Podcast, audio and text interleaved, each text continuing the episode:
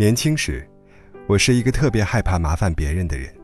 可奇怪的是，我特别爱和那些理直气壮要求你对他好的人做朋友。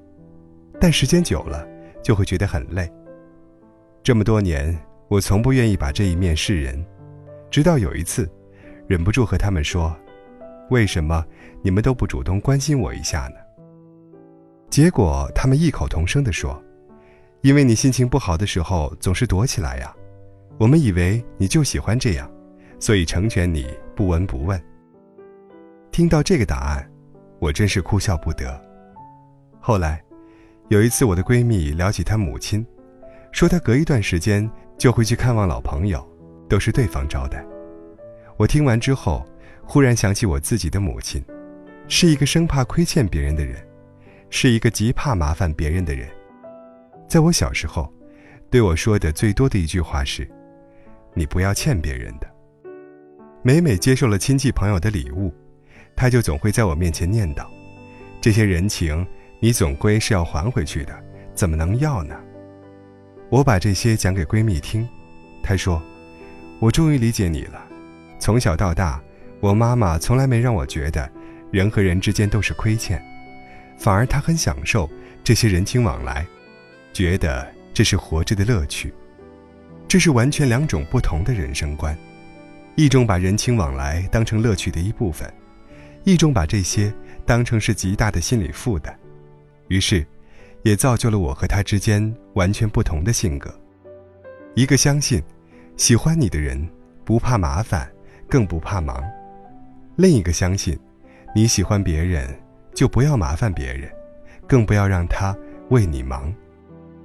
不能理直气壮接受别人的付出，心中常怀亏欠之心，是我多年来内心常感疲惫的一个重要原因。直到后来遇到一个男性朋友，他和我成长在完全不同的家庭氛围，他是一个理直气壮要求别人对他好的人。我把我的困扰告诉他，他觉得不可思议，他说。他真的喜欢一个人，即使是坐飞机，也会去找他的，这就是男人。我说：“难道你们不觉得累吗？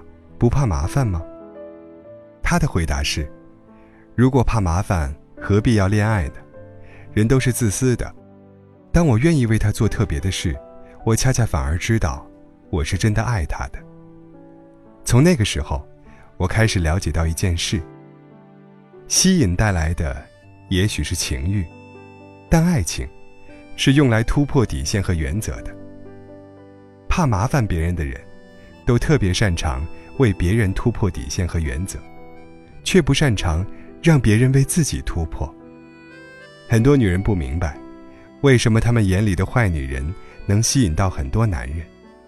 其实，她们未必是坏，她们只是更懂得自然表达自己的需求。他们更懂得让对方在爱情里突破自己，尽情发挥自己的长处，结果，他们就成了对方难以忘怀的那个人。仔细想想，你的时间和精力，是不是也更容易给那些热衷表达需求、主动约你、不怕打扰你的朋友呢？是的，这就是人性。你在意的事情，一定要如实说在意。而不要假装大度，否则，原本属于你的关心和在意，就会被其他的人和事占满。你越怕麻烦别人，你越容易孤独。对喜欢你的人来说，你的麻烦是他们眼里的瞌睡碰枕头，正好不知道怎样才是对你好呢。我闺蜜和她先生，从知心姐姐上升到爱情，正是因为那段时间。她需要租房子，他带着他四处看房，他的细心周到瞬间打动了他。人与人之间的感情升华，除了内心价值观的高度一致之外，一定是因为有过一些特别的经历。这些经历不可复制，每每说起来，都是属于你们的独家记忆。以往每次闺蜜聚会结束时，她们总是会问。你男朋友来接你吗？这么晚了不好打车呢。我总会说，他工作比较忙，也很辛苦。这么晚了，我自己能回去。这样的感情没有一个修成正果的。直到后来遇到他，总是会主动提前问我：“你在哪里呢？需要去接你吗？”